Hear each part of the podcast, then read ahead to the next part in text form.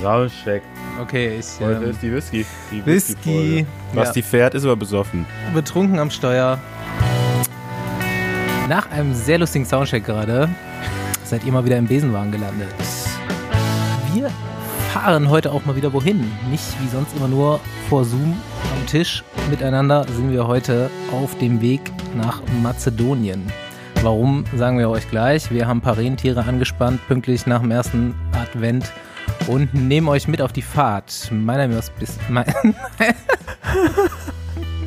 mein Name ist Bastian Marx Meiner ist Paul Voss. Und meiner ist Andi Stauf. und angeschoben werden wir wie immer von Rafa. Heute mit im Besenwagen auf der Fahrt nach Skopje Athletic Greens. Und wer sich jetzt fragt, wieso wir äh, gerade Nahrungsergänzungsmittel so äh, pushen, Paul wird, wer hat es nicht mitbekommen, Gravel-Profi nächstes Jahr. Und wir müssen natürlich jetzt schauen, dass er schnell fährt und dass er eben richtig getuned über den Winter kommt. Und Athletic Greens steht in dem Zusammenhang für Gesundheit und maximale Performance mit einem All-in-One-Drink morgens. Also das heißt quasi, dass ich jetzt morgens nicht mehr meine unzähligen äh, Tabletten nehmen muss, um irgendwie ausreichend Vitamine reinzubekommen. Ja, genau. Paul hat gerade schon so ein Foto in WhatsApp-Chat äh, geschickt mit ein äh, paar Packungen von irgendeinem Quatsch. Exakt, das heißt's. Ähm, da sind nämlich 75 essentielle Vitamine und Mineralstoffe drin und das Ganze aus äh, natürlich zusammengestellten Lebensmitteln und das deckt die Lücken in dem, was du so an Ernährung nennst. Das Ganze musst du morgens auf nüchternen Magen am besten in kaltes Wasser einrühren hast dann so einen Green Smoothie. Und der Einzige, der im Moment äh, richtig Erfahrung damit hat, ist Staufi, denn der ist der Vorkoster von Paul. Genau. Ähm, ja, das schmeckt tatsächlich gar nicht so schlecht, äh, was sich jetzt nicht so lecker anhört, aber ähm, gerade wenn man das mit so äh, sonstigen Green Smoothies oder Multivitamin-Drinks vergleicht, äh, schmeckt's ganz okay, bis gut, würde ich mal behaupten. ist jetzt mein persönlicher äh, Geschmack, aber ähm, muss jeder selbst entscheiden. Ich merk's auf jeden Fall. Also dieses ähm, den Energiehaushalt, den das verbessern soll, ähm, das funktioniert tatsächlich ganz gut. Und zwar merke ich einfach so den ganzen Tag irgendwie so gleichbleibendes Energielevel. So, man fällt nicht mehr in so ein Loch und braucht erstmal Kaffee, um wieder weitermachen zu können. Und vor allem beim Sport habe ich es auch gemerkt. So, ähm, jetzt gerade die ersten Ausfahrten, die ich wieder gemacht habe, fällt man ja schnell in so einen Hungerast oder so. Ähm, das hatte ich jetzt fast gar nicht mehr. Äh, beziehungsweise hatte ich gar nicht mehr danach. Und ähm, vor allen Dingen kommst du nicht nach Hause und hast du mega Hunger. So, was man ja kennt. Also äh, da kommt man auf jeden Fall gut mit zurecht. Und ich muss mir nur noch angewöhnen, das regelmäßig zu nehmen. Das hatte ich früher auch das Problem. Meine Nahrungsergänzungsmittel immer irgendwo im Schrank oder in der Schublade gehabt. Ähm, öfter mal dann vergessen. Aber jetzt habe ich mit dem Testpaket hier so eine schöne Schale bekommen. Und die steht jetzt unübersehbar bei mir im Kühlschrank. Ja, ich kann das tatsächlich bezeugen. Wir sind jetzt zweimal relativ lange zusammen im Kalten gefahren und äh, war, war kein Problem jetzt zu erkennen bei dir. und gestern war ich nachher noch mit bei euch zu Kaffee und Kuchen, dann habe ich diese Schale gesehen und habe das ja schon drauf gelesen, das Athletic Greens und dachte mir so, ah krass, okay, sieht gar nicht aus wie so ein riesen äh, Bodybuilder-Pot, den man sonst irgendwo stehen hat mit so einem Pulver drin. Ganz nice. Ähm, was gerade für Profisportler extrem wichtig ist, äh, dass es von der NSF äh, zertifiziert wurde. Das ist quasi der, der amerikanische TÜV für Nahrungsergänzungsmittel. Und ähm, das heißt, dass keine verbotenen Inhaltsstoffe verwendet wurden. Unter anderem nutzt das auch äh, USA Cycling, was der amerikanische BDR ist. Jo, ähm, da Staufi jetzt schon ganz zufrieden ist, haben wir das natürlich jetzt auch für Paul bestellt und für mich. Äh, die Erfahrungen teilen wir euch dann demnächst mit. Und ähm, ihr könnt das jetzt nach Durchwinken von unserem Vorkoster auch bestellen über athleticgreens.com slash Besenwagen natürlich. Wenn ihr euch unter der Adresse euer Athletic Greens Paket bestellt, dann bekommt ihr nochmal ein Fläschchen Vitamin D3 K2 in der Kombo mit oben drauf. Jo, ganz ehrlich, besseres All-in-One Nahrungsergänzungsmittel gibt's im Moment auf dem Markt nicht. Und ähm, wir lassen euch teilhaben, wie äh, Fossi das Ganze dann demnächst in Leistung umsetzt. athleticgreens.com slash Besenwagen. Basti, wie lange dauert's denn noch, bis wir da sind? Dann sind wir endlich da. Ja, Die, die, die Batterie von meiner Also- Massagepistole ist gleich alle, ja. Mo Montenegro war ich ja noch schön dabei und habe mir die Landschaft angeguckt und jetzt so langsam. Ja, ist ja auch dunkel jetzt, ne? Nee, aber eher pf, geduldet euch. Ich habe auch noch eine Geschichte für euch, bevor wir da Da sind. bin ich ja mal gespannt. Hören's, Basti.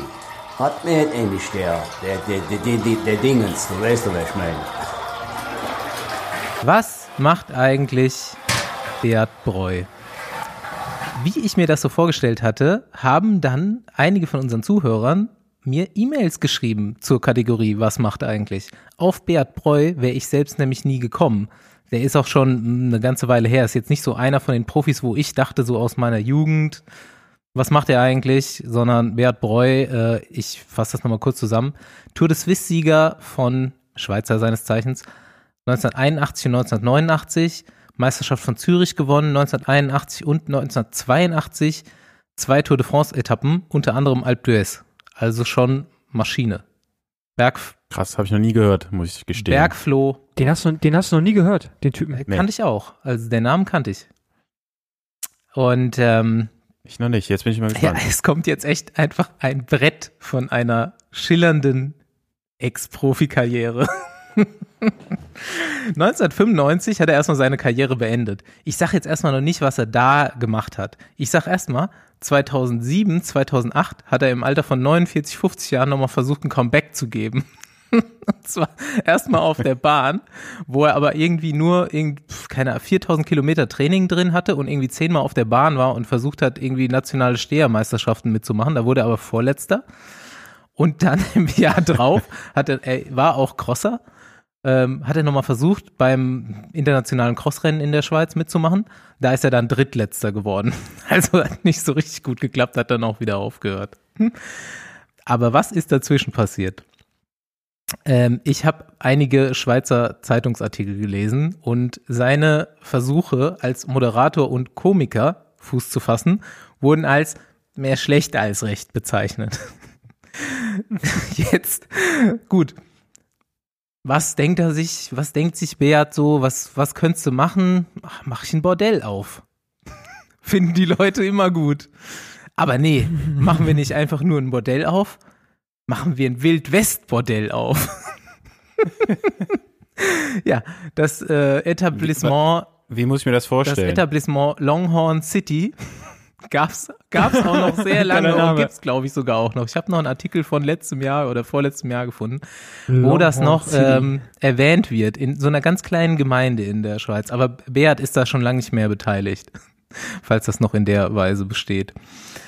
Ja, das hat er wieder aufgegeben und leider habe ich da nicht mehr so richtig viel ähm, Content dazu gefunden. Also das wird nur in den neueren Artikeln, weil es wird auch gleich nochmal richtig verrückt, nochmal so beschrieben, dass er das auch schon gemacht hat. Aber damals war halt leider das Internet noch nicht so richtig gut und die Sachen sind wohl nicht Die Geschichte richtig, ist noch nicht vorbei. richtig durchgekommen. Nein, nein, nein. Ähm, was ja scheinbar bei ähm, Radprofis der älteren Generation relativ beliebt ist, sind LKWs. Er hat dann erstmal einen LKW-Ersatzteilehandel aufgemacht, den auch eine Weile betrieben. Aber ähm, das war ihm dann auch irgendwann langweilig. Es gibt dann noch so eine sehr berüchtigte Kurzzeit-Ehe. Die haben sich irgendwie verheiratet und nach ein paar Monaten getrennt mit richtig viel äh, dreckiger Wäsche in Schweizer Boulevardmedien. Und dann dachte er sich, Er okay, ist so ein richtiger Promi auch da in der Schweiz. ja, die Schweizer, keine Ahnung. Er hat halt irgendwie Tour de France-Etappe gewonnen, ein paar Mal äh, da, anscheinend ist er Ah, da okay, schon irgendwie okay. so ein bisschen berühmt gewesen. Und ist ja auch eine schillernde Persönlichkeit, ne? Ähm, er liefert ja. den Zeitungen was. Gut, 2019 denkt sich Beat, ah, fuck, ich habe nichts zu tun. Was wollte ich schon immer mal werden? Zirkusdirektor.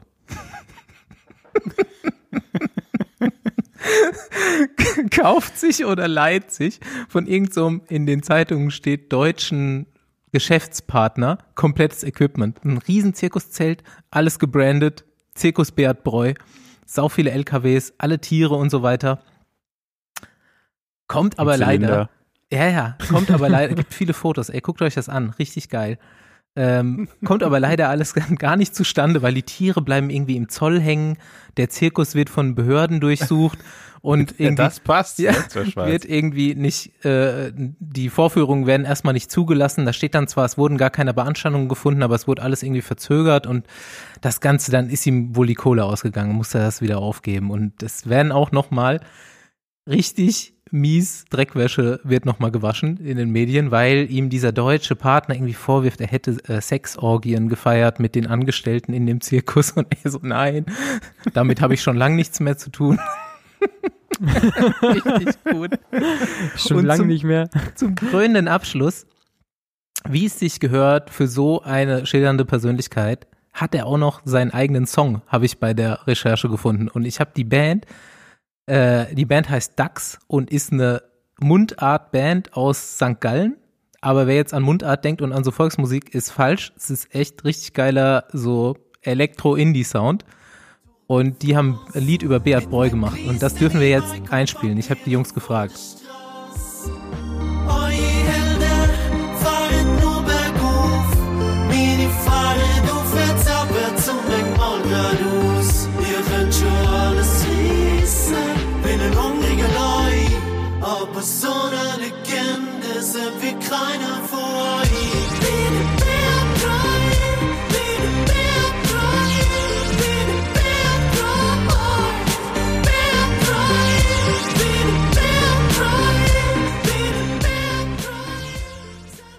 So, ich weiß nicht, wer sich erinnert. Ich weiß noch nicht, ob ihr alle, alle unsere Folgen hört, aber in einer Folge vor, weiß ich nicht, zwei Monaten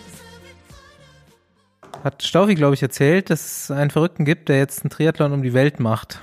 Und ähm, ja, ich äh, dachte mir dann nach der Geschichte, habe ich mal kurz so nachrecherchiert und dachte mir, okay, sieht witzig aus. Und ähm, habe den einfach mal so Larifari angeschrieben auf Instagram.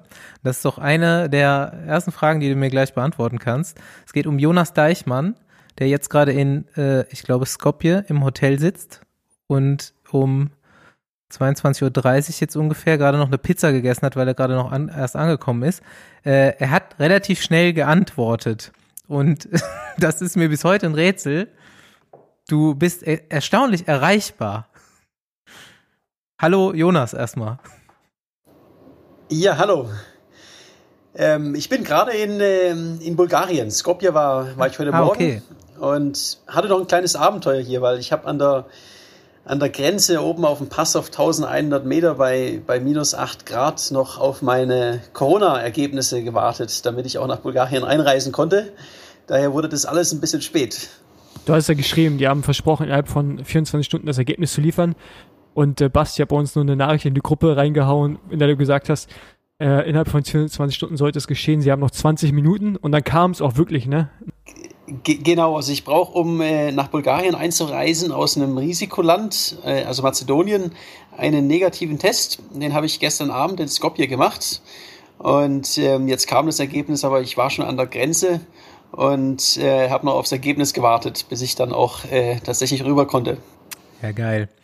Ja, äh, sag mal kurz, ne, du bist jetzt seit äh, zwei Monaten ungefähr unterwegs oder schon ein bisschen länger. Ähm, wie, wie machst du das, dass du so gut, dass ich so gut mit dir kommunizieren konnte auch die ganze Zeit? Schaust du schon oft bei Pausen dann immer mal und ist das äh, wichtig für dich? Hast du noch andere Leute, mit denen du dann on, äh, online bleibst? Also es ist natürlich auch mein, äh, mein Job und da, dazu gehört auch, dass man, äh, dass man online ist und äh, Social Media bedient. Und ähm, ich war jetzt in, der, in den letzten Monaten ja beim Schwimmen. Mhm. Und äh, Schwimmen ist ein bisschen anders als, als Radfahren in der Hinsicht, dass ich da 10, 11 Stunden am Tag äh, fahren kann und dann ist da Zeit für nichts anderes. Beim Schwimmen, sagen wir so sechs Stunden ähm, im Wasser, viel, sieben Stunden, viel mehr geht gar nicht und äh, wird früh dunkel. Das heißt, da ist dann abends immer noch Zeit, ähm, um ein bisschen Social Media zu machen. Ich erkläre es mal ganz kurz, was Jonas jetzt gerade macht. Er ist irgendwann, ähm, ich glaube, in München gestartet und dann erstmal, bist du, wie bist du bis zum Schwimmen gekommen? Bist du da erstmal im Rad hingefahren? Genau, also ich mache einen Triathlon Ja. einmal um die Welt und äh, ist das 120-fache Ironman, wenn man die, äh, die Schwimm-, Rad- und Laufdistanz äh, zusammenzählt. Bin in München gestartet und äh, über die Alpen bis nach äh, in die Nähe von Rijeka in Kroatien geradelt und von dort aus dann äh, so 460 Kilometer die Küste entlang geschwommen bis nach Dubrovnik. Und äh, seit einer Woche bin ich jetzt äh, wieder auf dem Fahrrad ähm, gerade in, in Bulgarien auf dem Weg nach in die Türkei. Da muss ich noch ein paar Visa und so besorgen und dann geht's weiter in Richtung China und von dort mit dem Segelboot über den, über den Pazifik. Dann äh, einmal im Vorwärts Gump-Style quer durch die USA rennen, mit dem Segelboot über den Atlantik und dann die Schlussetappe mit dem Fahrrad von, von Portugal zurück nach München. Okay, jetzt mal. ich weiß gar nicht, ich weiß gar nicht, wo ich anfangen soll. Basti, willst du noch mal kurz sagen, was Jonas bis jetzt irgendwie alles schon gemacht Ja, ja, hat? genau. Oder Das würde ich da jetzt als in die sagen. Fragenstunde. Jonas ist 33 Jahre alt, ist von Beruf Abenteurer. Ähm, ja, Das ich habe jetzt das so, Allergeilste. das ist das Allergeilste, genau. Ich ähm, habe jetzt so rausrecherchiert, die letzten Jahre hat er einige Rekorde auf dem Rad ähm, absolviert, die werde ich auch gleich nochmal erzählen und hat so pro Jahr ungefähr 50.000 Kilometer auf dem Rad verbracht, um das mal einordnen zu können. Alle Besenwagenhörer können das nämlich einordnen. Ähm, ist im Jahr so elf Monate auf Reisen gewesen immer, bezeichnet äh, sein Fahrrad als seine Ehefrau. Und jetzt mal kurz zu den, äh, zu den Rekorden. Ähm, er war der schnell, die sind alle auf dem Fahrrad erstmal. Also jetzt ist Triathlon angesagt, aber diese Rekorde ähm, sind Fahrradrekorde und zwar von Alaska nach Feuerland, also Panamerikaner. Das sind, ich habe das mal so ein bisschen zusammengetragen, 23.100 Kilometer ungefähr in 98 Tagen. Das bedeutet knapp 100 Tage, 235 Kilometer am Tag. Dann Nordkap zum Kap der Guten Hoffnung, also Nordnorwegen bis Süd-Südafrika. 18.000 Kilometer in 72 Tagen. Das sind 250 Kilometer am Tag. Und Portugal nach Vladivostok, also einmal komplett Europa, Russland durch, Europa, Asien. 14.331 Kilometer in 64 Tagen, das sind 220 am Tag. Und da sind immer noch so Zwischenrekorde dabei, also so für so Teilstrecken und so, die hat er auch alle am schnellsten gemacht. Jo, jetzt kann man sich ungefähr vorstellen, das lustige Leben von Jonas Deichmann, der letzten, wie viele Jahre machst du das jetzt? Ich mache das seit äh, dreieinhalb Jahren beruflich. Hab äh, großes Glück gehabt. Ähm, mein äh, damaliger Chef war auf dem Oktoberfest ein bisschen äh, zu hat ein bisschen zu viel getrunken und hat dann äh, meinen ersten äh, Weltrekord gesponsert und äh, die Eurasien-Durchquerung und äh, so bin ich dann dazu gekommen, dass ich das jetzt beruflich mache. Und äh, Ja, was das hast ist du vorher das ist der gemacht? Hammer. Ja, man muss äh, Timing ist wichtig. Das ist richtig. Keine Ahnung, also du bist ja bestimmt schon Rad gefahren vorher. Kamst jetzt ja nicht irgendwie, hast ja nicht auf dem Oktoberfest gesagt, ja, ich habe jetzt mal Bock, Eurasien zu durchfahren, sondern Ja, ich bin äh, in der Jugend Radrennen gefahren und habe dann aber fürs Studium aufgehört. Und im Studium hatte ich jede Menge Zeit, aber, aber kein Geld und, und wollte die Welt sehen und bin dann einmal um die Welt gefahren, aber als Radreise. Also es war ähm, jetzt nicht kein Rekord oder sowas, sondern einfach eine sportliche Radreise. Und da habe ich dann den Traum entwickelt, das Ganze miteinander, also den Leistungssport aus der Jugend mit dem, dem Abenteuer von der Radreise zu kombinieren. Und wenn man das tut, kommt man, man ziemlich genau dabei raus, unsupported äh, so schnell wie möglich einen Kontinent äh, zu durchqueren. Genau, das Ganze ist unsupported. Hammer. Das muss man auch mal da- dazu sagen. Da fährt nicht irgendwie ein Auto hinterher oder so. Einfach, du hast dann immer so einen Schlafsack auch dabei? Äh, genau, also das klassische Bikepacking. Das heißt, ich habe dann ähm, drei Taschen am Fahrrad mit äh, Schlafsack, Biwaksack oder Zelt und Ersatzteile, Essen, äh, was man so braucht. Kommt drauf an, in, in Afrika natürlich ein bisschen mehr als, als in Europa. Und äh, beim Schwimmen jetzt auch, habe ein Floß hinter mir hergezogen, also auch da war kein, kein Begleitboot dabei. Und ähm, ja, ist nicht einfach, aber da die harten Momente sind die guten Erinnerungen. kannst du mal ganz kurz also sagen, was, was du dabei hast, also jetzt zum Beispiel auf dem Rad, also mich würde schon interessieren, sagst einen Schlafsack, einen, einen Biwak und so, aber auch an Klamotten, also ich meine, man kann jetzt nicht zwei Paar Schuhe mitnehmen oder irgendwie noch die dritte Jacke, sondern äh, Unterhose wird die auch mal umgedreht oder wie, wie läuft das? Also ich, oder trägt man überhaupt Unterhose, weil eigentlich braucht man sie ja wahrscheinlich gar nicht. Das ist, also keine Ahnung, das sind so, ich finde das halt krass.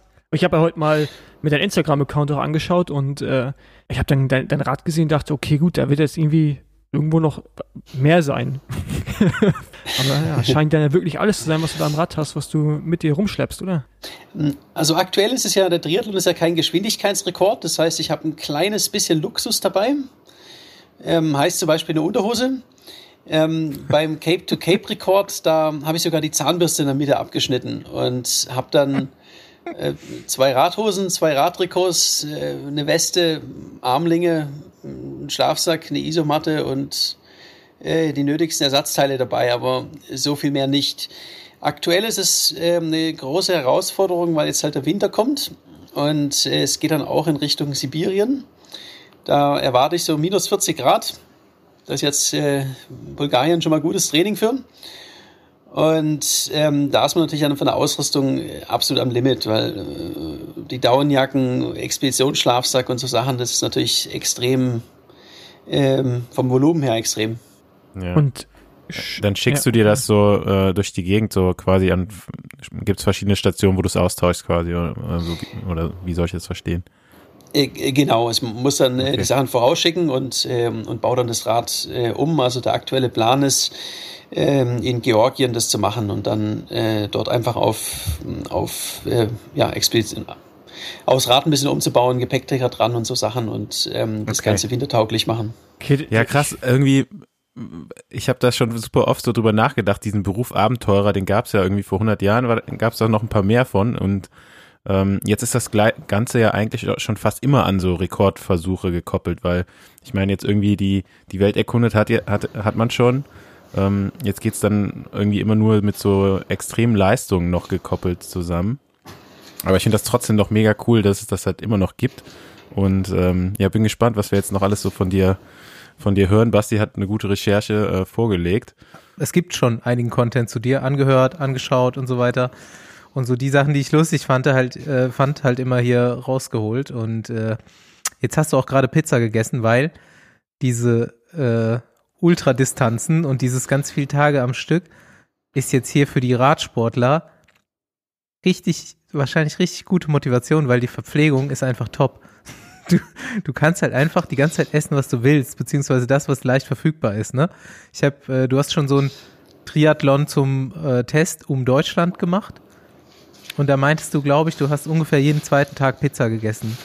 Und ein Kumpel von mir meinte schon, du hast auch schon so Langstreckendistanzen einfach auf Snickers und Reis absolviert und sowas.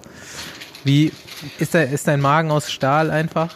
Das gehört dazu, ne? äh, Ja, es ist eine der großen Herausforderungen bei äh, im Ultracycling, insbesondere wenn man in exotischen Ländern ist, einfach genug Kalorien zu bekommen. Und in, in Deutschland gibt's noch ähm, Riegel und, und Gels und, alle, und, und Pasta und alles, was man so braucht. Aber ähm, jetzt letztes Jahr bei Cape to Cape beispielsweise in Afrika, da hat man einfach nicht viel Auswahl, sondern ähm, man isst das, was, was man findet und so viel wie möglich heißt in der Praxis ganz viel Cola und äh, Snickers und Schokolade und Kekse. Und äh, wenn man das nicht essen kann und zwar in, in hohen Mengen, dann äh, wird man es auch nicht schaffen. Hast du dafür trainiert? Äh, also es ist, ist Gewöhnungssache. Ich lebe ja auf dem Fahrrad, also ich habe kein Zuhause und bin immer unterwegs und ähm, da bin ich jetzt Okay. einfach mittlerweile, mittlerweile gewöhnt, dass ich das, das esse, was es gibt. Also hast du tatsächlich kein richtiges Zuhause, also keine eigene Wohnung oder irgendwas. Äh, Genau, die habe ich vor, vor vier Jahren aufgelöst und ähm, habe jetzt natürlich eine Meldeadresse, aber in der Praxis lebe ich auf dem Fahrrad und bin äh, nonstop unterwegs. Okay, ähm, wir hatten gerade hier die heiße Diskussion, was eigentlich anstrengender ist. Empfindest du Radfahren, Laufen oder Schwimmen anstrengend? Ich weiß nicht, wie, wie oft du schon lange Distanzen geschwommen bist oder auch lange Distanzen gelaufen bist. Äh, Radfahren wissen wir ja, dass du es kannst, aber die andere meine Disziplin, äh, ist das für dich auch Neuland in diesem extremen Ausmaß oder? Also absolut, ich bin, ich bin Radfahrer und äh, bin auch ein, ein relativ guter Läufer, weil das kennt ihr wahrscheinlich auch, man, man, man läuft doch relativ viel im, im Training, gerade im Winter. Und äh, ich habe auch öfters äh, mal 50 Kilometer an, an einem Tag in den Alpen ein bisschen Trailrunning gemacht. Also, also laufen kann ich, aber äh, schwimmen, ähm, jetzt bis vor einem halben Jahr war mein, äh, meine Schwimmfähigkeiten, die kamen von einem, einem halben Jahr einmal die Woche schwimmen in der, in der Schule. Und ähm, ich habe dann jetzt im, ja, vielleicht 15 Mal bin ich geschwommen, bevor es dann im Sommer äh, als Test rund um Deutschland beim Triathlon bin ich ja auch der Länge nach durch den Bodensee geschwommen. Und äh, das war dann die Vorbereitung. Also ich bin definitiv kein, äh, kein guter Schwimmer. Und ähm, das kommt dann aber, wenn man unterwegs ist. Also meine Zeit pro, also die Distanz, die ich in einer Stunde geschwommen bin, die hat sich auch gute 30 Prozent verbessert von wo ich losgeschwommen bin, bis jetzt in Dubrovnik angekommen bin. Geil. aber haben natürlich von sehr, sehr niedrigem Niveau gestartet. Also bist jetzt Aber- schon sechs Wochen geschwommen, ne? Äh, genau, genau. Äh, mit sechs Wochen äh, oder 54 Tage geschwommen und bin dann natürlich auch deutlich schneller geworden. Leck mich Aber ich habe ich hab einfach keine gute Technik. so absurd. Also, Entschuldigung, aber das ist so, das ist einfach so krass. Aber, aber welche Disziplin fällt dir am einfachsten? Also, und, und welche ist für dich die schwerste? Also, wo du, ich sag's okay, da, da hast du vielleicht auch gar keinen so richtigen Bock drauf in dem Sinne. Also, ich meine, also ich würde mir jetzt vorstellen, das Radfahren ist halt so, okay, selbst an einem beschissenen Tag äh, fährt man halt langsamer. Man kann auch mal rollen. Laufen kann man nicht rollen, beim Schwimmen kann man auch nicht rollen lassen. Das ist halt immer so eine konstante Bewegung, um irgendwie vorwärts zu kommen. Also ich bin jetzt mittlerweile Schwimmrentner, weil ich ähm, jetzt letzte Woche in den Ruhestand gegangen bin, weil ich da einfach absolut keinen Bock mehr drauf habe. ähm, es ist ähm, die große Herausforderung ist, ist also körperlich natürlich, man ist, ist Strömungen und so ausgesetzt. Man kann selbst gegen starken Gegenwind, da, äh, das kann man wegdrücken und man kommt trotzdem irgendwie voran. Im Wasser bei, bei Gegenwind und Wellen und Strömungen äh, mit einem Floß, was man hinter sich herzieht, äh, schwimmt man rückwärts. Da ist kein Gegenankommen. Und ähm, das Schwerste ist aber das Mentale, weil auf dem Fahrrad oder auch beim Laufen, ähm, man sieht ja was, es passiert was. Beim, beim Schwimmen ist einfach nur Wasser. Und ähm, man hat einfach stundenlang, wo man nichts sieht, außer Wasser. Krass. Und das ist extrem schwer. Ich habe eine Story gesehen auf Instagram, wo du gerade fertig warst mit dem äh, Schwimmen, beziehungsweise zwei Tage später und äh, geschrieben hast, ja, die Wunden heilen jetzt so langsam vom Schwimmen. Da, da dachte ich mir dann auch so, oh ja, okay, das ist sowas, woran man gar nicht denkt. Also da bist du dann auch irgendwie wund oder von dem Wasser so aufgeweicht, dass sich so Körperstellen aufschrabbeln oder was? Ja, also, also zum einen vom Neoprenanzug hat man natürlich im, im Nackenbereich dann äh, Scheuerstellen. Die sind halt halt nicht gemacht für, für sechs, sieben Stunden, sondern für, für eine Stunde schwimmen. Und ähm, genauso, im, wenn man jeden Tag mehrere Stunden im Salzwasser ist, dann, dann heilen Wunden nicht.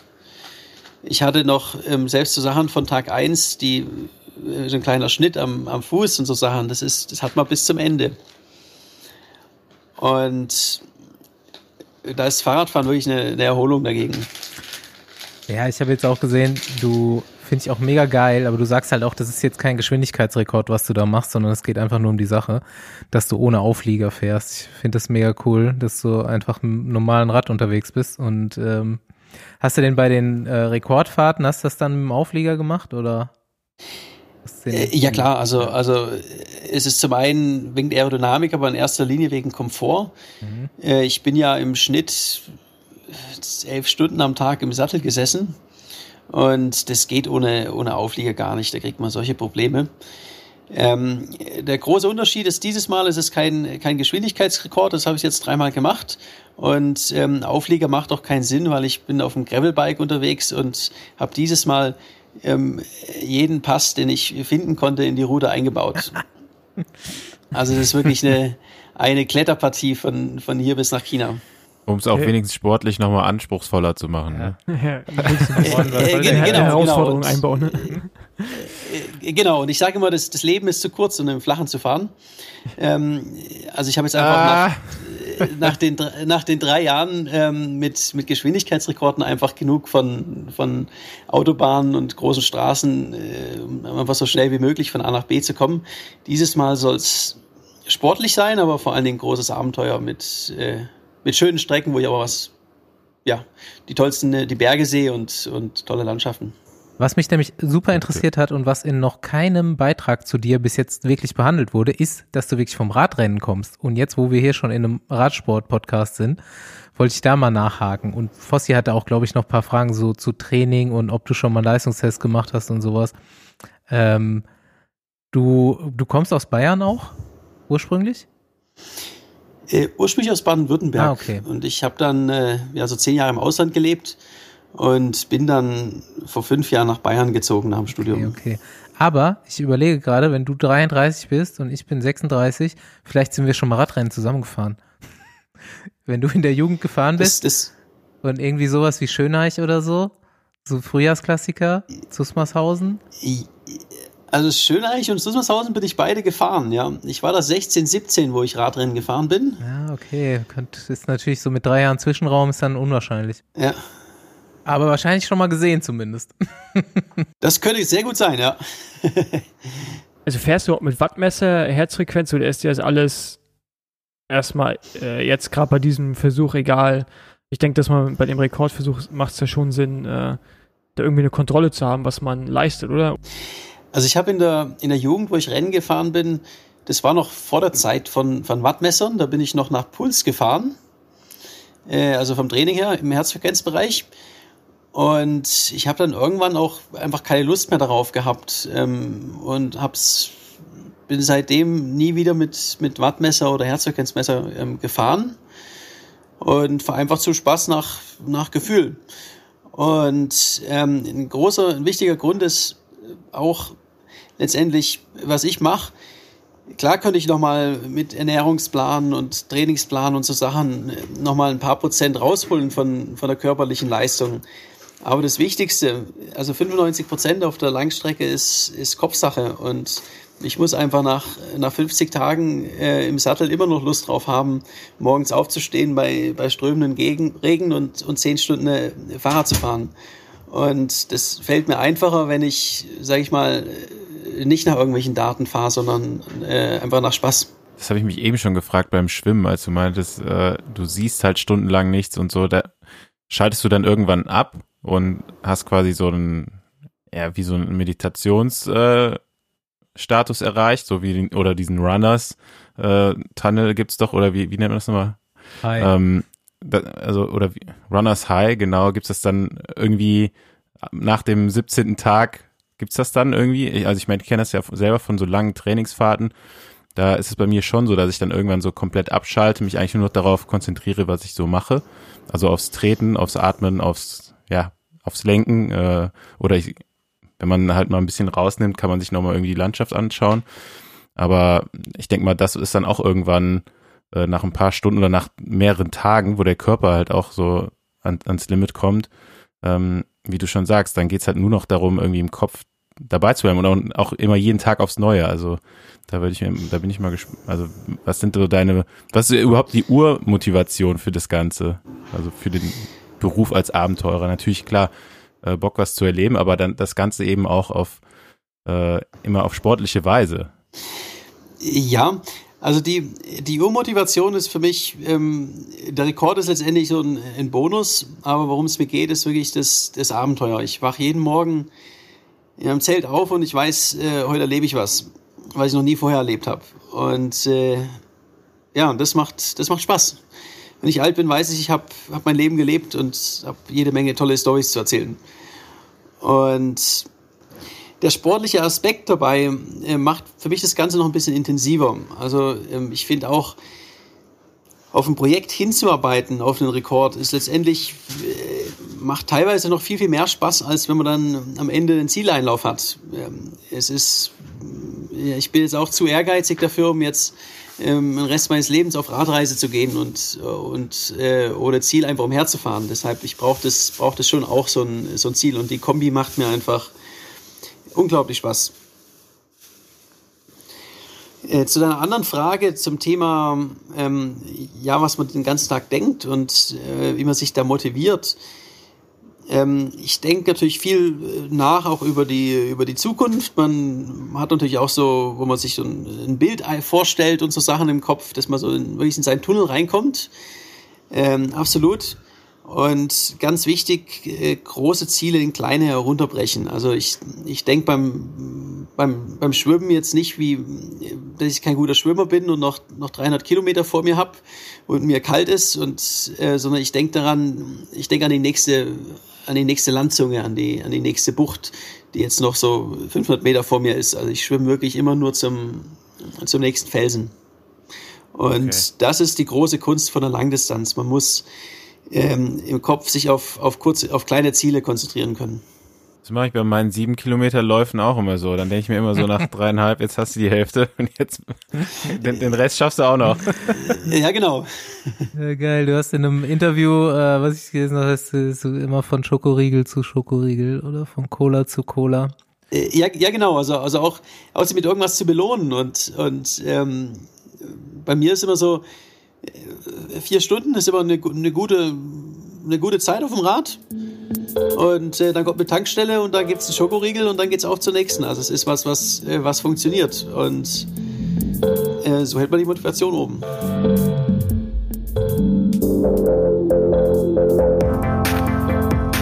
Hey Jungs, habt ihr eigentlich äh, Magazine mal gelesen oder lest ihr noch? Habt ihr mal irgendwas abonniert? Nee. Mm, Ja, ganz früher war es bei mir die Pro Cycling, die ich mir immer regelmäßig am Kiosk geholt habe. Mit uns könnt ihr jetzt Readly zum Test mal abonnieren. Und wem es gefällt, der kann sich das dann auch günstiger holen. Und ähm, was ist Readly eigentlich? Ja, Readly ist eine App, äh, mit der man Zugriff hat auf über 5000 Magazine in verschiedenen Sprachen. Ähm, da gibt's unter anderem auch die eben erwähnte Pro Cycling in Deutsch und Englisch. Äh, dazu ist Readly eine App, die man auf sich aufs Smartphone ziehen kann, Tablet oder selbst auch am PC lesen könnte. Ähm, dazu kann man sich auch jedes Magazin äh, runterladen und es somit offline nutzen. Und das Beste ist eigentlich, dass es keine Abo-Falle ist. Also ihr könnt es äh, jederzeit kündigen. Ja, ist mega krass, ne? Also wenn ich mir überlege, wie viel Geld ich schon für Magazine dann immer auf so Reisen ausgegeben habe. Ähm, jetzt gibt's das Ganze mit dem Besenwagen-Code äh, für 9 Euro im Monat. Sogar erstmal einen Monat umsonst. Und äh, das, da, da bist du ja schon dabei, wenn du einfach nur zwei Magazine liest im Monat. Und ich habe da auf jeden Fall schon einiges andere gefunden, was mir noch gefällt und was ich regelmäßig lesen würde. Auch die ganzen Radsport, relevanten Radsportmagazine sind da drin.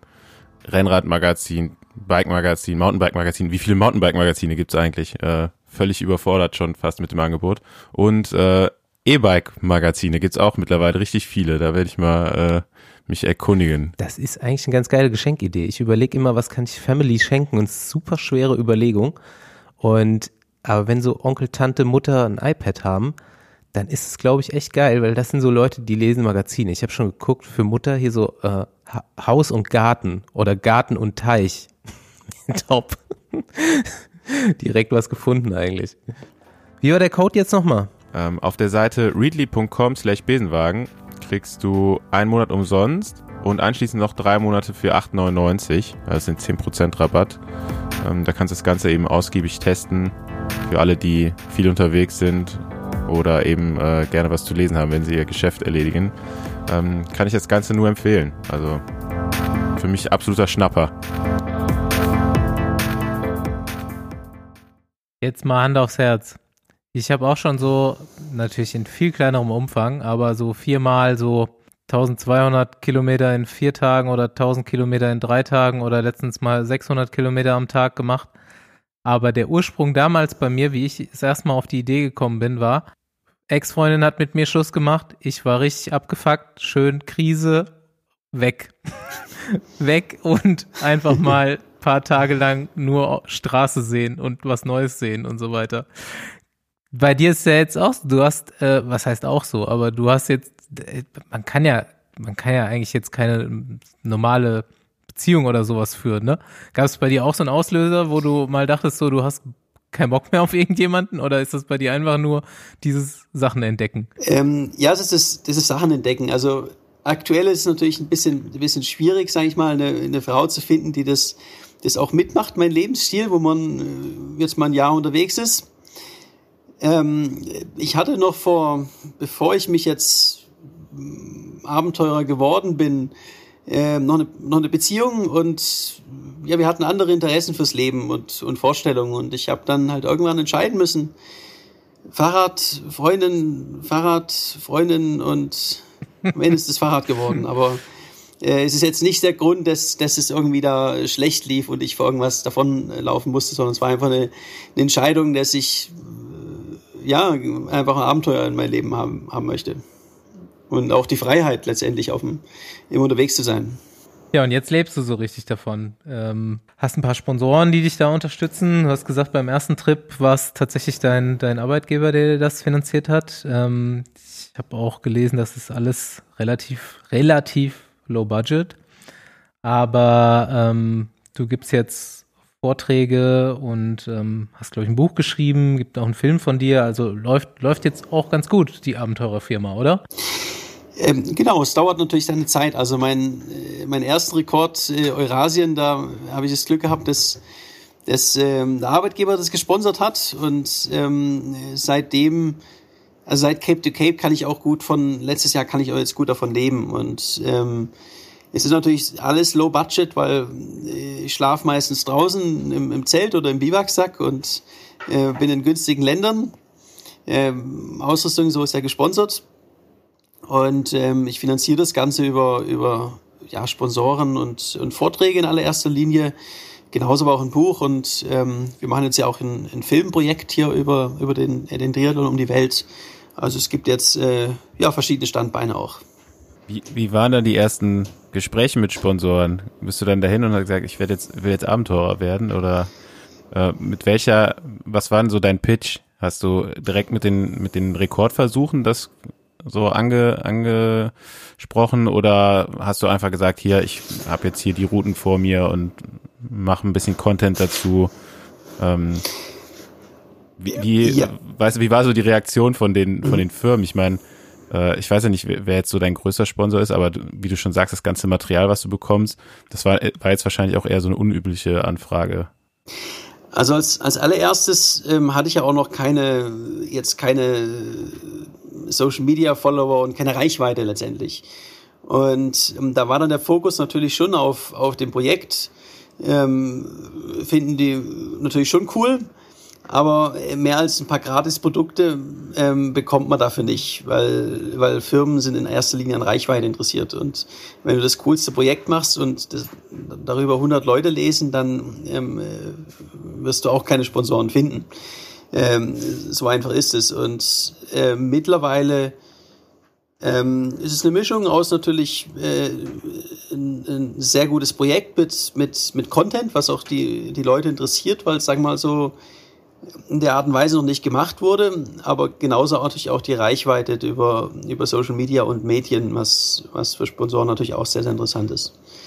Aber die am Anfang, ähm, klar, da muss man auf Sponsoren zugehen. Und äh, mittlerweile ist es aber aus dem, aus dem Netzwerk oder dass ich kontaktiert werde, im, im größten Teil Ja. auf Eurobike beispielsweise und, und solche Sachen. Wie viel Planung steckt hinter so einem Trip? Weil einerseits muss es ja irgendwie gut geplant sein, andererseits kann natürlich jeden Tag auch was schiefgehen und du musst über den Haufen schmeißen.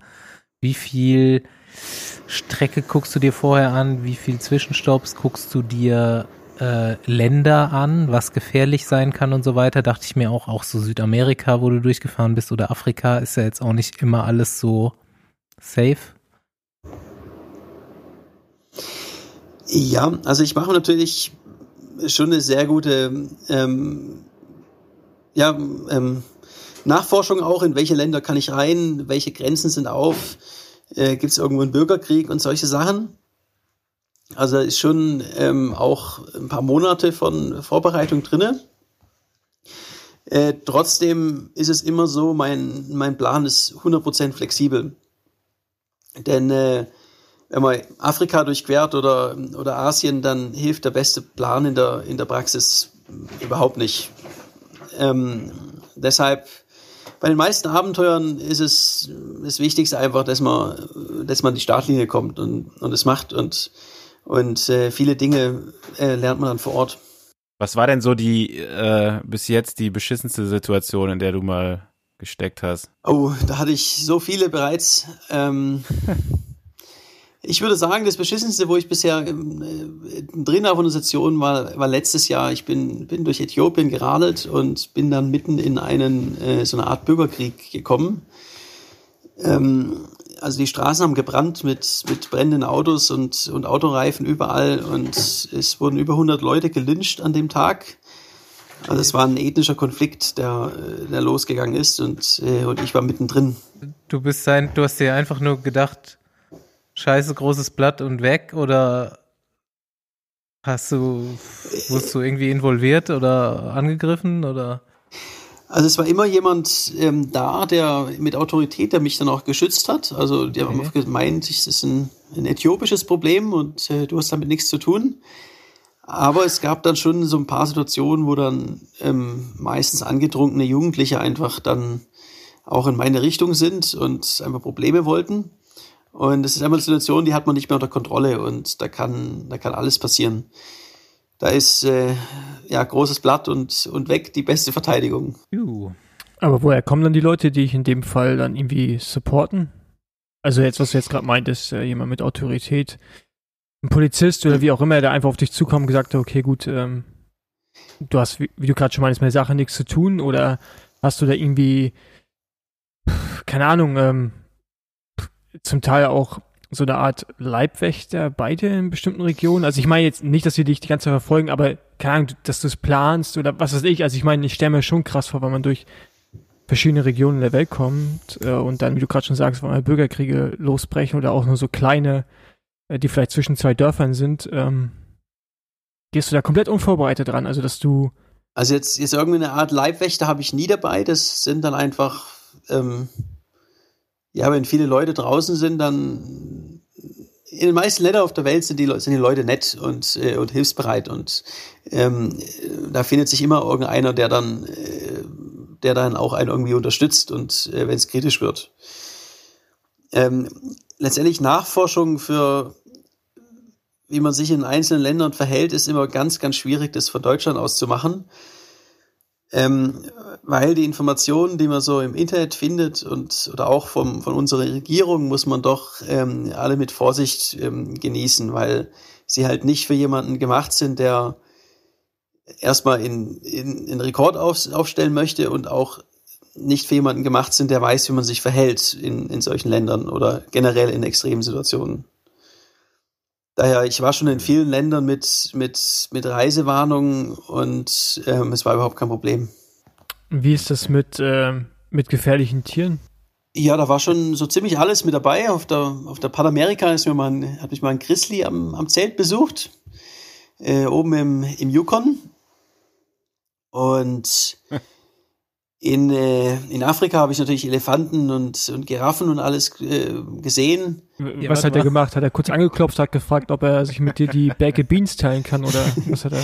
Honig will der, was sonst? Ich habe abends äh, gezeltet im, im Yukon und dann, dann kam ein, ein Grizzly und hatte ein bisschen äh, ja, äh, geschaut, was ich da so mache. Und äh, ich bin dann langsam und vorsichtig, ähm, äh, habe ich ihm dann äh, ja, mich entfernt. Und äh, weil die Grizzlybären muss man, muss man Respekt haben. Und jetzt rückwärts so langsam wegschleichst, wie so ein Comic. Also, Äh, so in die Richtung geht es auch. nicht. So die Richtung geht es auch. Also ein, ein, Grizzly und ein Schwarzbär muss man sich komplett anders äh, ähm, verhalten. Ähm, nämlich beim Grizzly ist es so, man darf äh, keine ruckartigen Bewegungen und äh, sich wirklich ganz, ganz äh, langsam äh, und vorsichtig vom Acker machen. Sowas hast du dir dann aber vorher schon mal angelesen. Ich wollte gerade Ja, sagen. Ach Ich- stimmt, also Bear, sowas- Bear Grylls. Ich habe ja Bear Grylls Videos. Ja, die sind gut. Die, die habe ich mir auch mal angeschaut. Ähm, zum Thema Afrika, da bin ich ja auch dann, ähm, insbesondere in Botswana gibt's äh, alle möglichen Tiere, die, die abends über die, über die Straße laufen. Und da habe ich natürlich vorher auch gegoogelt, ähm, wie schnell äh, laufen die, wie schnell laufen die eigentlich. Ähm, und da war dann klar, ein, ein Elefant hat eine Maximalgeschwindigkeit von, von 25 km/h.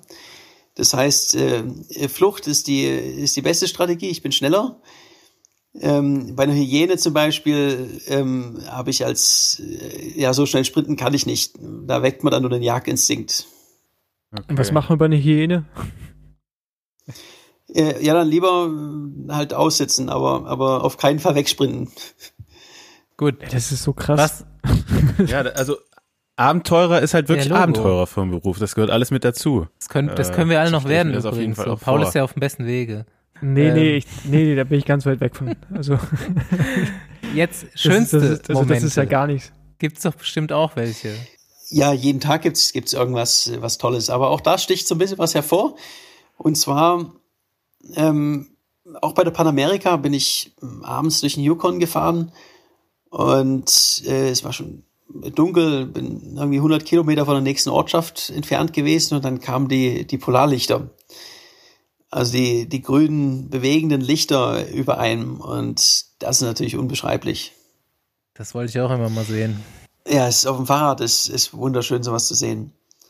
Und was sonst für mich heraussticht auch sind die, die peruanischen Anden mit äh, 5000 Meter Pässen.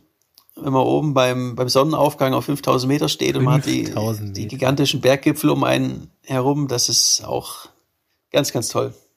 Aber wie hat sich für dich jetzt so der Blick auf die Welt verändert? Ich meine, so als Deutscher hat man ja eh immer so ein bisschen kein, also ich meine, was du vorhin auch schon meintest, ne? man, man kriegt halt hier auch medial Sachen mit und bildet sich daraus halt irgendwie eine Meinung über ein Land oder eine Region. Wie ist das jetzt für dich, wo du ja nicht schon viele Dinge gesehen hast und auch in anderen Extremen? Also ich meine, wenn wir jetzt irgendwo hinfliegen, erstmal fliegen wir hin, höchstwahrscheinlich, und gehen in ein Hotel. Oder wenn wir einen auf Abenteuer machen, schlafen wir mal im Zelt und äh, haben dann das Gefühl, wir haben viel erlebt, aber ich meine, das ist ja noch weit von dem entfernt, was du da eigentlich äh, mitmachst. Hat das irgendwie deine Sicht auf einige Dinge auch verändert? Oder keine Ahnung, also irgendwie, ich stelle mir das einfach krass vor in jederlei Hinsicht. Also auch ja, so äh, politisch, wie man Dinge wahrnimmt, äh, wie wie Menschen sich einfach verhalten, wie, wie man es vielleicht auch dachte als, als Europäer und das dann doch irgendwie nicht so ist und ja. Also kulturell auch. Ja klar, also zum aller, ich war jetzt in über 100 Ländern ähm, mit dem Fahrrad und die Menschen überall auf der Welt sind, abgesehen von den, in den großen Städten muss man ein bisschen aufpassen, aber ansonsten, die, die Leute sind einfach äh, nett und freundlich und äh, wollen einfach ein, ein gutes Leben haben. Und zum Thema Politiken, äh, ganz interessant, ähm, die beiden Länder, wo ich die nettesten und hilfsbereitesten äh, Leute getroffen habe, das ist der Sudan und, und der Iran. Und das sind genau die beiden Länder, die jetzt ähm, meinen Reisepass für die USA ruiniert haben, weil sie auf der Terrorliste stehen. Also da ist die, die Politik und das, das Bild, was man auch in Deutschland in den Medien über diese Länder hat, äh, das komplette Gegenteil von dem, wie, wie ich die Bevölkerung wahrgenommen habe. Also man muss einfach dem Ganzen mal offen gegenüber sein und, und äh, in die Länder reisen und sich selbst vor Ort ein Bild machen, denn die, die Leute sind nett und freundlich und ähm, man darf das die, nicht von der Politik auf, auf alles schließen. Wie viel kriegst du überhaupt noch so mit vom Weltgeschehen? Weil, also du sagst klar, wenn, wenn du nur sechs Stunden schwimmst, in Anführungszeichen, äh, hast du noch ein bisschen Zeit vom Tag, aber ansonsten denke ich mir, bist du ja eigentlich mit, mit Reisen und Reiseorganisation oder halt deiner, deinen Medienverpflichtungen doch eigentlich komplett ausgelastet, oder? Ja, also ich, ich schaue schon irgendwie einmal, einmal die Woche oder zweimal die Woche die Nachrichten an, auf das, das schon. Äh, aber ist schon öfters vorgekommen, dass äh, wirklich ein, ja, Nachrichten, die so ziemlich jeder gewusst hat, komplett an mir vorbeigegangen sind. Also, okay, dann äh, würd, ich hätte jetzt noch mal ein paar Fragen. Also du meinst ja, du trainierst nicht, hast kein Herzfrequenzmesser mehr, kein Powermeter mehr, ähm, bist aber mal Radrennen gefahren. Also du weißt ja noch, wie, wie, da, wie die so ungefähr die Bereiche sind, in denen man so fährt. Wenn du jetzt jeden Tag mehrere Stunden immer ein Tempo fährst oder so, kannst du noch schnell fahren? Also, oder kannst du nur noch so mittelschnell fahren?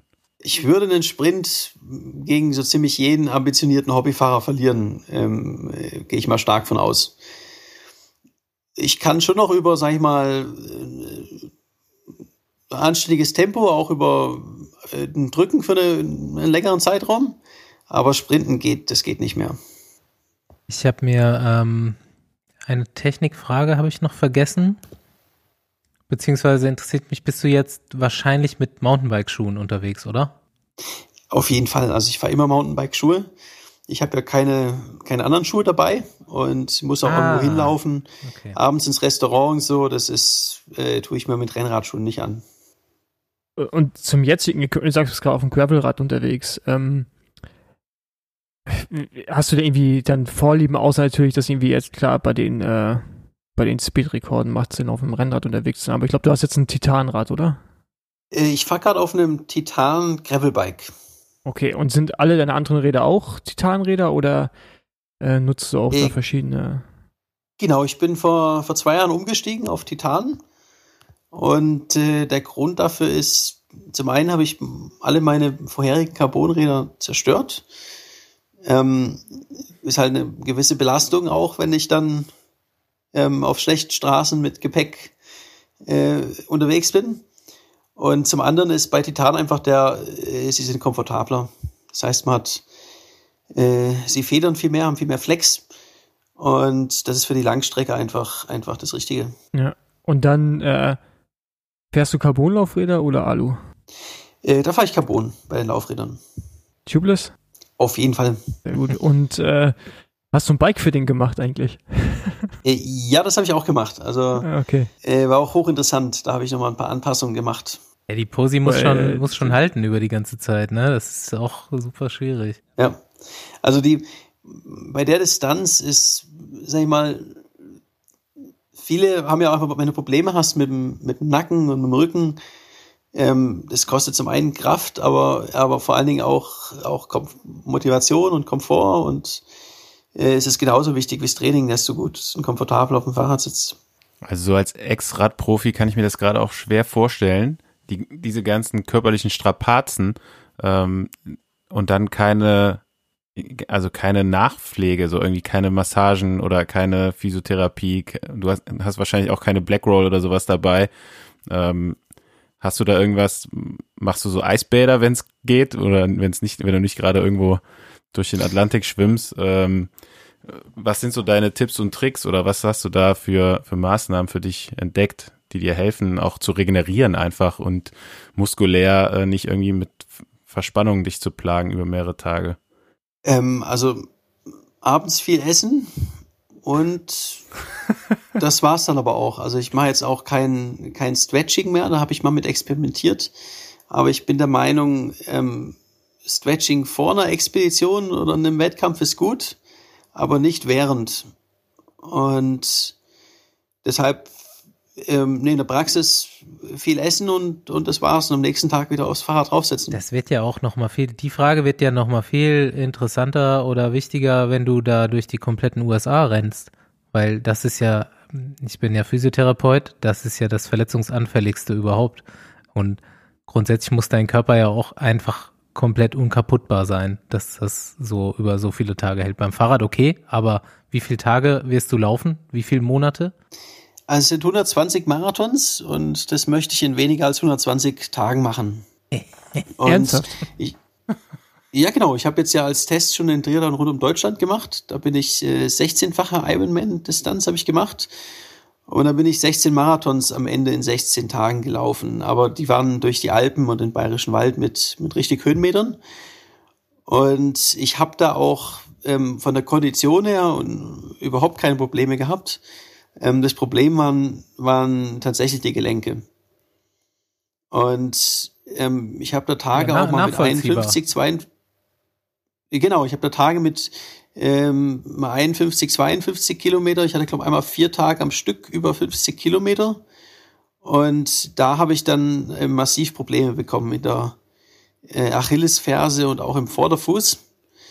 Deshalb, bei mir ist irgendwo so zwischen 42 und 45 Kilometer am Tag ist so das Belastungslimit, was noch nachhaltig ist. Alles andere kann man mal ein paar Tage machen, aber ähm, ja, man zahlt dann halt die Quittung. Ja, aber geil einfach, dass das ja dann auch direkt weggegangen sein muss wieder. Du konntest ja trotzdem weiterlaufen.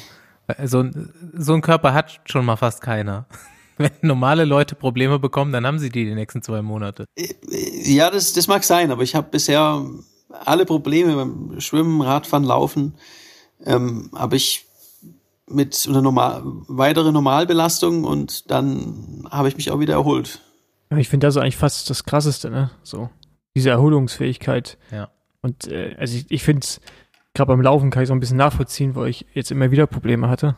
Und äh, ey, das, ich, pff, ich, ja, keine Ahnung, wie lange das bei mir gedauert hat, ey. Und dann, wenn du so, so, so an, Anzeichen von Problemen hast und irgendwie trotzdem weitermachst am nächsten Tag und äh, es dann eigentlich auch wieder fast geht, wenn man die Distanz einfach bloß ein bisschen reduziert, finde ich schon ziemlich beeindruckend. Also mehr als nur beeindruckend. Ich meine, jetzt machst du das ja auch schon einen längeren Zeitraum. War das am Anfang, war das von Anfang an so, dass du dich so, so gut erholen konntest von, ich meine, elf Stunden Radfahren am Tag äh, und das dann über mehrere Wochen? Ich kann mir das gar nicht vorstellen, wie man sich davon so, so gut erholen kann. Ja, da habe ich schon immer die Fähigkeit gehabt, dass ich mich, äh, dass ich am nächsten Tag wieder fit bin. Und wichtig ist, ich fahre natürlich auch oder, laufe natürlich nicht schnell. Also ich bin immer im, im Grundlagenbereich. Wenn ich äh, einen Tag äh, mit Intervalle oder jetzt ein, ein Radrennen fahre mit, mit Sprints und äh, ungleichmäßiger äh, Fahrweise, dann äh, merke ich sie natürlich schon am nächsten Tag. Hast du schon mal Kategorie bei uns, dein schlimmster Hungerast? Kriegst das auch nicht oder hast du da was zu erzählen? Mm, Also der letzte, sag ich mal, richtige ähm, ist schon mal gut sieben, acht Jahre her. Aber ich habe natürlich so, also einen richtigen Einbruch vom, vom Hungerast, das habe ich schon Ewigkeiten nicht mehr gehabt. Ähm, äh, wo ich allerdings extrem ausgehungert war, das war in der Sahara. Da habe ich eine, eine Lebensmittelvergiftung gehabt und ähm, da gibt's auch nichts zu essen. Und wenn dann das, die enge Radhose im, im, im Wind flattert, dann äh, merkt man so langsam, dass die, dass die Reserven aufgebraucht sind. Ja. Und ähm, da habe ich dann äh, teilweise nur so 180 Kilometer am Tag geschafft. Und das war schon der Nur. mit der größte Einbruch, den ich, den ich bisher hatte. Und das habe dann in Khartoum in der Hauptstadt ein gutes Hotel genommen, wo ich dann durch war, habe ähm, gut gegessen und dann, dann ging es am nächsten Tag wieder. Gut. auch direkt am nächsten Tag wieder.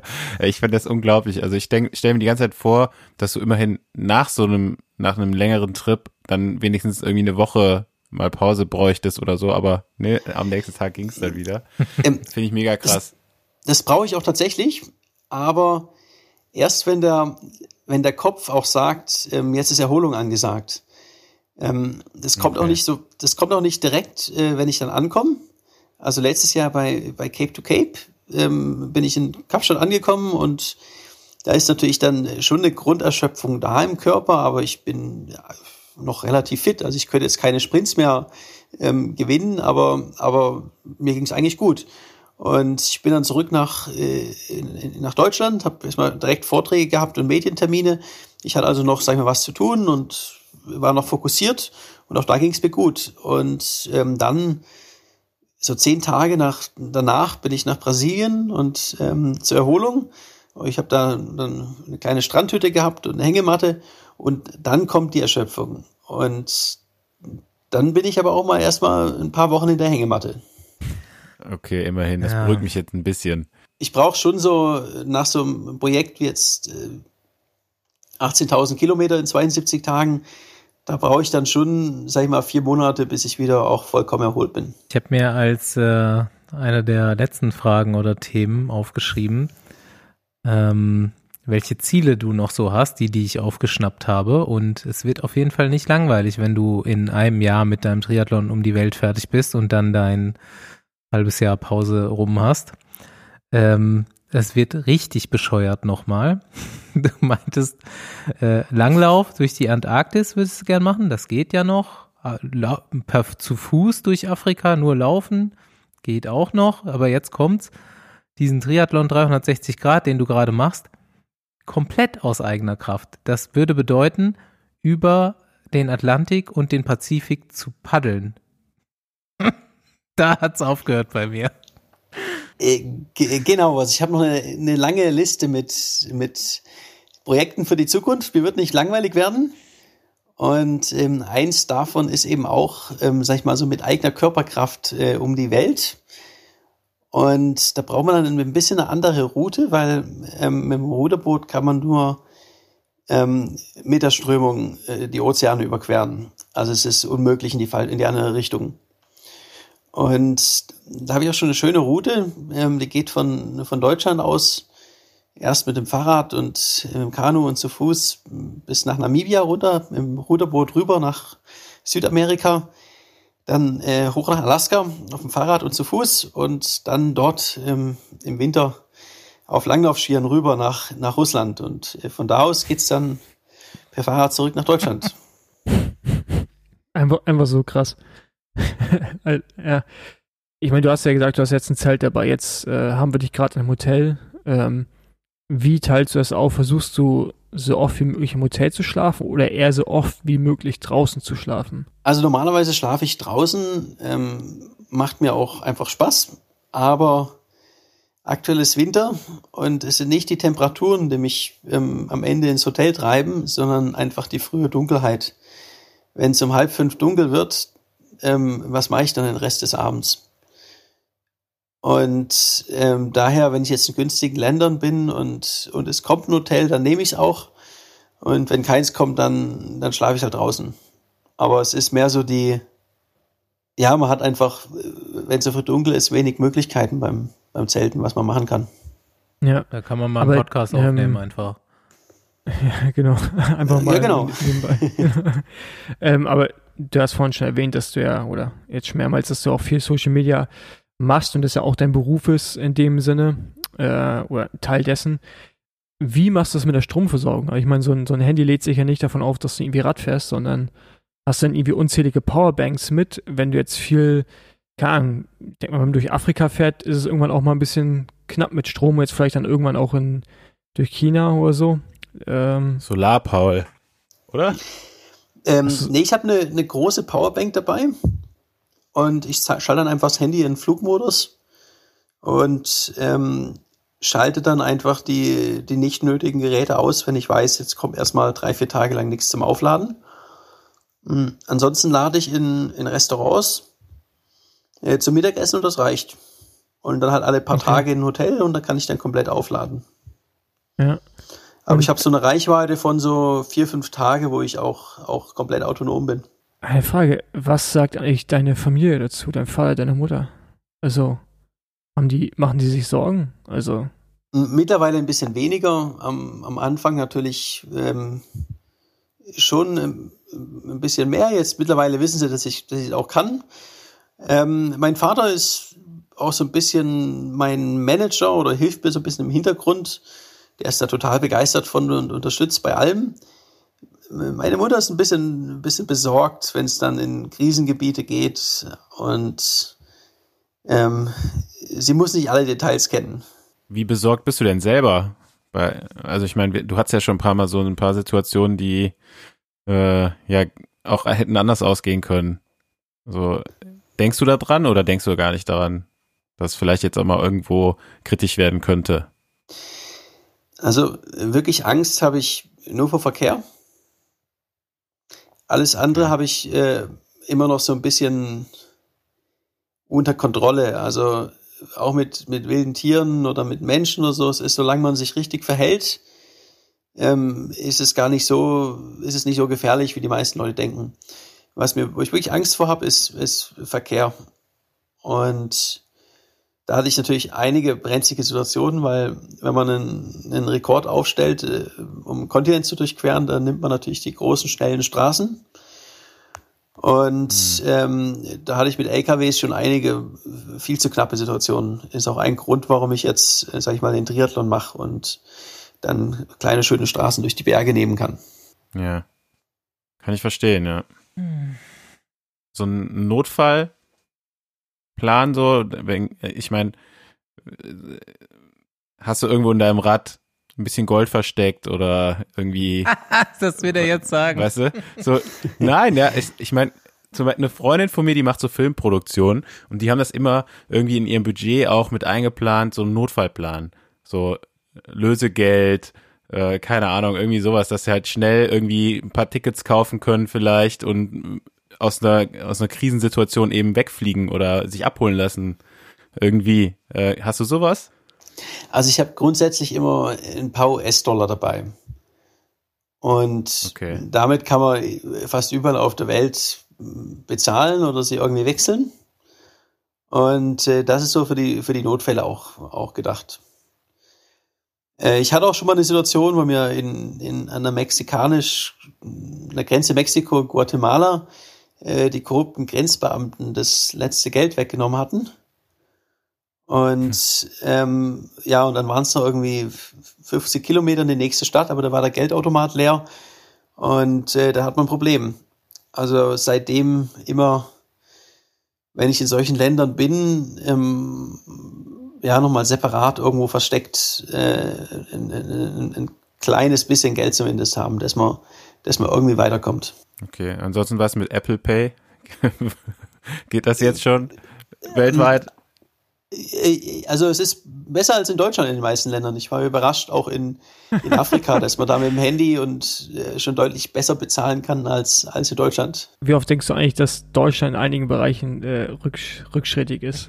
Oder du kommst in Länder, wo du denkst, okay, das hätte ich jetzt nicht erwartet, dass die vor Deutschland liegen. Wie jetzt zum Beispiel bei äh, elektronischer Zahlungsweise. Also ich merke es in, in allererster Linie natürlich beim, beim Internetempfang, mit dem Handy. Und da ist Deutschland ähm, unter den fünf letzten Ländern, in denen ich bisher gewesen bin. Und das finde ich krass, weil es mir auch, ich bin, keine Ahnung, irgendwie jetzt in den letzten paar Jahren durch auch ganz Osteuropa gefahren zu irgendwelchen Radrennen und dann auch zum Teil durch Gegenden, wo es nicht mal vernünftig Straßen gab. Ähm, also wirklich wie Schlaglöcher und LKWs, die auf der Gegenfahrbahn entgegenkommen, weil die eigene Fahrspur zu schlecht ist.